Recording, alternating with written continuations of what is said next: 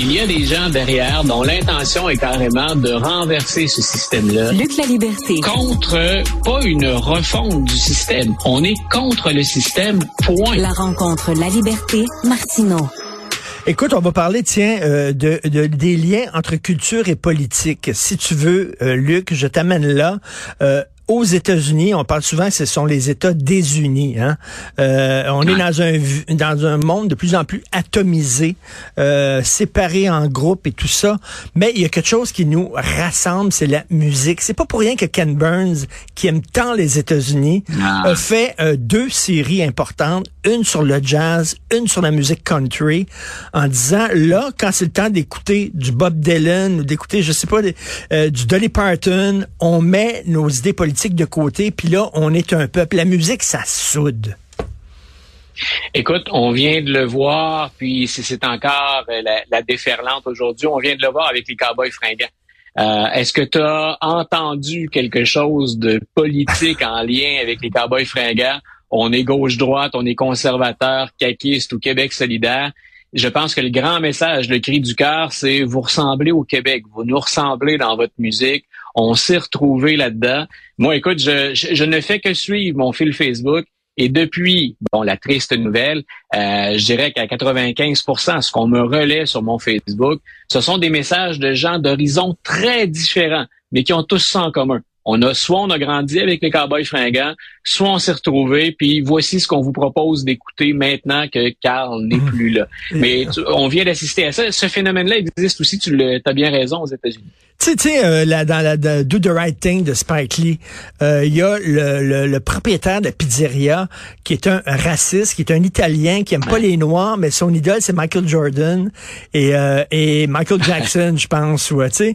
Et, euh, et le, le, livreur noir qui est joué par Spike Lee, mais il dit comment ça fait que t'aimes les Noirs, mais tu sais, c'est ça, c'est comme ça, t'amène au-delà. Là, euh, je suis convaincu aux États-Unis, il y a des gens qui sont peut-être pas très proches de la communauté afro-américaine, mais qui tripent sur euh, euh, James Brown, par exemple, ou sur, tu sais, ou sur Michael Jackson. Tu me relançais hier en, toute fin de, en toute fin d'échange. Hier, tu me parlais de la candidature potentielle de Dwayne The Rock Johnson. Euh, on sort un peu de la musique, hein? on est sport et cinéma. On est quelque part dans, deux versions, on ça comme ça, du divertissement et de la vie culturelle aux États-Unis. Mais bien malin qui est capable de l'associer à la gauche ou à la droite, Johnson? Il a dit, ben, j'ai voté pour Biden et euh, Kamala Harris la dernière fois, mais j'ai appuyé de nombreuses reprises des républicains. Pourquoi sa candidature fait parler? Hier, je te disais, bien sûr, il y a la notoriété. C'est une vedette planétaire. Euh, c'est, ça a été pendant un temps, en tout cas, c'est peut-être encore le cas, l'acteur le mieux payé. Euh, mais le gars est rassembleur. Euh, quand on voit Dwayne Johnson, on se dit, si on est un politicien, puis il est approché par les deux camps, c'est que peut-être que des Américains peuvent se rassembler autour de ce, de ce meneur. Du moins, il peut être perçu comme ça. Donc, c'est un gars intelligent, on n'en point douter, mais on se dit, on va vers ça. Vers la musique, on a le, même phénomène. Euh, rappelle-toi de Bruce Springsteen. Oui, Je sais pas si les plus vieux parmi nous ou les, les maniaques de politique s'en souviennent, mais Ronald Reagan avait fait de Born in the USA sa chanson de campagne. Et à un moment donné, de bas, ça dit, écoutez, on arrête ça, c'est que vous avez peut-être pas bien compris les paroles, M. Reagan. Hein? Je prends la défense de ceux qui sont allés sacrifier leur vie euh, au Vietnam, puis qu'on a mal accueilli à leur retour.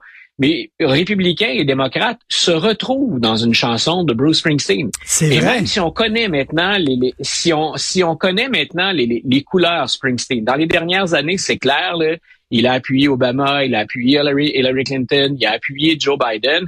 Reste qu'avant ça, et, je suis un, fan fini de Springsteen, je le suis depuis les, les tout débuts.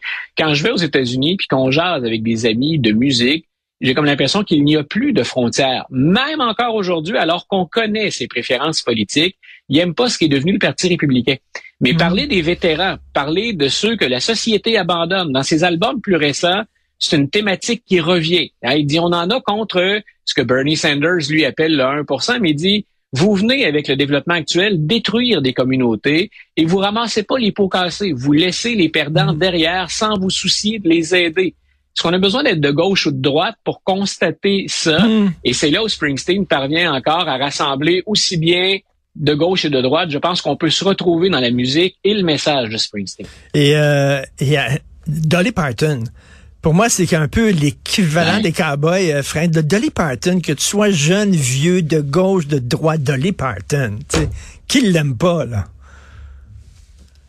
Ça, ça, et elle est considérée par plusieurs comme, comme tu sais, quand on parle de gens qui ont, qui ont bien réussi, puis de gens qui, qui ont travaillé, qui se sont mmh. arrachés une réussite, mais qui n'ont pas oublié d'où ils viennent, c'est ça qui contribue à faire aux États-Unis, puis je, je, choisis mon terme en toute connaissance de cause, c'est ça qui choisit à faire de, qui, qui contribue pardon à faire de Dolly Parton une figure héroïque ou une héroïne c'est quand on étudie ce qu'a fait Dolly Parton de sa réussite, incroyable. Ben, elle a mis l'épaule à la roue et elle, a aidé un nombre considérable de gens. C'est une fortune colossale, c'est un succès extraordinaire Dolly Parton, mais elle a redonné. Et ça, je pense que de gauche ou de droite, hmm. les Américains vont tous saluer ça. Il y a des gens qui sont laissés pour compte. C'est pas pour rien qu'un gars comme Trump euh, plaît. On le dit, hein, je peux ne pas aimer ce que propose Trump, mais je peux pas être condescendant ou méprisant pour nombre de ces partisans que le système a laissé derrière. Des femmes ou des artistes comme Dolly Parton vont au-delà de leur musique et de leur succès pour dire j'oublie pas d'où je viens, puis on va aider ces gens-là. Ce que j'ai fait, qui relève de l'exploit, on peut quand même mettre l'épaule à la roue puis contribuer à élever un peu le niveau de vie de l'ensemble de la société à partir de ce qu'on a réussi. Écoute, la rencontre entre euh, le président de la Chine et euh, Joe Biden, ça a dû être assez particulier ah. parce que Biden l'a quand même traité de dictateur. Ça devait être un, assez particulier comme euh, ambiance, climat. Il y a même, il, y a, il, y a, de quoi, il y a, quelque chose qui relève la schizophrénie dans, dans, dans le message qu'on a entendu pendant et après la rencontre. On a eu l'impression au moment de la rencontre qu'on se, se relançait c'était presque de la flagornerie. Donc, euh, Xi Jinping qui souligne bien sûr euh, le, travail du président américain, qui souligne les relations avec les États-Unis. Joe Biden qui dit c'est un honneur de vous recevoir et qui rappelle à l'épouse de Xi Jinping que ben il partage la même date d'anniversaire. Il lui souhaite bonne fête. Xi Jinping qui répond Monsieur Biden, j'ai été très occupé moi-même, j'ai négligé de souligner l'anniversaire de ma femme. Merci. Donc, on a l'impression que deux vieux potes, deux vieux chums se retrouvent. Hein. Ce que ça nous, l'important là-dedans, c'est que les canaux de communication sont ouverts. Euh, Biden et Xi Jinping ont dit si j'ai besoin de t'appeler, tu réponds. La réponse a été oui, tu m'appelles au besoin, puis on se parle directement. On évite la pyramide. Hein, donc, il y a un rapprochement au plan diplomatique. Maintenant, entre ce message-là où on n'a pas le choix, je pense, américains et chinois, de collaborer. À quelle hauteur, de quelle façon, puis Peut-on espérer de la transparence dans tout? Ça, c'est autre chose. Mais on est loin d'une rhétorique plus militaire qui était celle de Xi Jinping il y a quelques années, qui annonçait à ses généraux et à ses militaires, préparez-vous à un affrontement entre les États-Unis. En ce sens-là, c'est une bonne nouvelle et il y a un rapprochement. Maintenant, quand Biden sort de la rencontre et qu'il doit partager à ses concitoyens le fruit de cette rencontre-là, il n'y a pas eu de déclaration commune hein, des, des, des, deux, ah, des deux camps. Quand ça va très, quand ça va très bien, habituellement, on s'entend là-dessus. On a appris ensuite par des subalternes qu'on allait travailler à lutter contre la, la, propagation du fentanyl, la production et la propagation du fentanyl. Puis on a annoncé, il y a autre chose qui s'en vient. Mais Biden doit dire aussi, il doit rappeler à ses électeurs, euh, ben la Chine, j'ai été très dur à l'endroit de la ben Chine. Et on a dénoncé à combien d'occasions que c'est un régime autoritaire. Quand on parle d'affrontement entre l'Occident et la Chine, on revient toujours à ça, les droits de l'homme, la liberté de presse, la liberté d'expression. Et c'est la raison qui explique essentiellement le changement de ton. Biden s'en va en année électorale. Il vient de demander 106 milliards pour Israël, l'Ukraine et Taïwan. Il faut pas l'oublier. Donc, quand il sort, il faut qu'il soit conséquent avec ce qui est dit auparavant. Ben oui. Donc, il envoie le message aux Américains. Je n'ai pas ramolli. Je ne suis pas moins déterminé. Et Xi Jinping reste un dictateur. Maintenant, ben, vous avez vu qu'on est prêt à s'entendre pour éviter un conflit. On va continuer ce qu'on pense être une saine rivalité. C'est un peu chaste, mais c'est comme ça qu'on le formule. Euh, c'est pas aussi gros euh, que la visite de Nixon euh, dans la Chine de Mao. Non. Non, mais c'est, je répète, ce que j'en retiens personnellement en attendant d'en savoir plus, c'est que le message est positif. dans les dernières années, depuis que Biden est au pouvoir, c'était très, très, très clair que pour lui, la zone Asie-Pacifique était une priorité.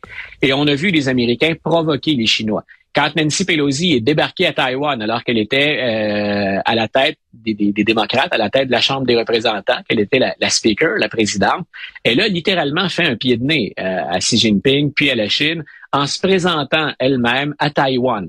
On évitait ça habituellement du côté américain. La réponse chinoise ou ce qu'on nous rapportait du côté de Xi Jinping, c'était que en dehors des, des, des, des, caméras ou des grandes déclarations diplomatiques euh, pour les médiatiques, pardon, son ton à l'intérieur du pays montait quand il parlait des États-Unis. Moi, hier, j'ai eu un petit soupir de soulagement. Je pense qu'on doit se tenir. Je pense qu'il faut tenir la Chine en respect. Et c'est ce qu'on a l'air emprunter comme, comme, euh, comme direction, mais en, en, faisant descendre la pression. Et tout ce qui fait descendre la pression, en tout cas à court terme dans ce dossier-là, pour moi, c'est considéré comme positif. Les gens qui ne comprennent pas la diplomatie parce qu'il y a comme une politesse de circonstances et de façade, est-ce que, est-ce que, euh, Luc, on devrait s'asseoir? Est-ce qu'on fait bien de s'asseoir à côté de quelqu'un qui a mis un million de Ouïghours dans des camps de concentration, ah. littéralement, euh, de s'asseoir à côté comme si c'était un chef d'État comme un autre éthiquement et moralement, je, je sais pas, t'en penses quoi? Parce qu'il y a un million de personnes dans les camps de concentration, supposément, là, en Chine. Tout à fait. Et, plus récemment, rappelle-toi euh, l'alliance que les Américains jugent nécessaire d'entretenir avec l'Arabie saoudite. Biden mm. qui avait condamné Mohamed Ben Salman en disant c'est toi qui as commandé, j'ai la preuve que tu as commandé l'assassinat du journaliste du Washington Post, Jamal Khashoggi, vous allez en payer le prix. Et finalement, il revient sur ses propos et il s'en va rencontrer Mohamed Ben Salman. Et rappelle-toi, écoute, c'est, risible quand on voit ça de l'extérieur, mais c'est le langage diplomatique qu'on joue. Plutôt que de se serrer la main comme on fait habituellement, Biden a voulu montrer sa dissidence en ne lui serrant pas la main, mais en y allant d'un fist bump. En juste, non. on s'est pas serré la main, je t'ai à peine touché. Oui. Donc, euh, c'est souvent éthique, morale et enjeu stratégique sur le terrain. Il faut parfois laisser beaucoup de choses sur la table pour espérer qu'on rend service pour un, intérêt national qui serait plus important. Les euh. Américains ont besoin de l'Arabie saoudite, mais jusqu'où plie-t-on, jusqu'où marche-t-on sur nos valeurs ou les mettons de, euh, ou les mettons de côté? C'est ce que j'ai reproché dans un article à Joe Biden quand il négocie avec l'Iran. C'est pactisé avec le diable. S'il y a un régime pour lequel, et ça, ça n'engage que moi, pour lequel j'ai beaucoup d'antipathie, c'est bien le régime iranien. Essentiellement pour le sort qui est réservé aux femmes. Donc, euh, je me disais, mais c'est épouvantable. On est prêt à s'asseoir avec l'Iran, mais quel est l'enjeu majeur? Et là, on met de côté les émotions et la morale. Si c'est pour empêcher l'Iran de se doter de l'arme nucléaire, c'est peut-être un risque à prendre. Donc, mais en même temps, on pactise avec le diable. C'est, c'est un peu la, la, logique de Joe Biden dans ce dossier-là. Est-ce que les intérêts supérieurs qu'on a à s'asseoir avec Xi Jinping sont plus grands que tout ce qu'on met de côté? On ferme les yeux sur des situations contre lesquels on s'oppose tout le temps. Biden, autant au pays que sur la scène internationale, il défend la démocratie. C'est ça qui revient dans son discours continuellement. Ben hier, tout comme toi, c'est comme attendez un peu. La, démocratie, le respect des droits de l'homme, M. Biden, ben c'est un honneur de recevoir. Il est allé loin là, dans, dans, la, appelons ça dans la flagornerie, la basse flatterie. Il a dit c'est un On honneur. Est allé très très très loin avec ces C'est un honneur de vous recevoir. Est-ce qu'il a serré la main? Il a fait un fist bump? Il a fait un Hey, my man? Qu'est-ce qu'il a fait? Il a serré la main? C'était très chaleureux. Il est allé plus loin que ce qu'il a fait avec Mohamed Ben Salman. Et moi, j'ai surtout remarqué, il a, il a comme détourné un peu son attention, cette bonne guerre. C'est, c'est l'épouse de Xi Jinping qui a pris la peine, il a pris la peine de souligner son adversaire puis de l'accueillir un peu plus chaleureusement. Donc, c'est moins que vous, avec votre époux que je vais traiter de dictateur tout à l'heure après, euh, c'est plus avec vous, donc, finalement, que, que je réserve des fleurs et des, des paroles douces. C'est très intéressant. Merci beaucoup. À demain. Bonne journée, Luc. Merci à toute l'équipe qui m'entoure, à la recherche Marianne Bessette, Sybelle Olivier. Merci beaucoup à Jean-François Roy à la réalisation la mise en onde. Je trouve que c'est très émouvant aujourd'hui quand même lorsqu'on parle de Carl. Euh, c'est euh, Benoît Truzan qui prend la relève. On se reparle demain 8h30. Passez une excellente journée.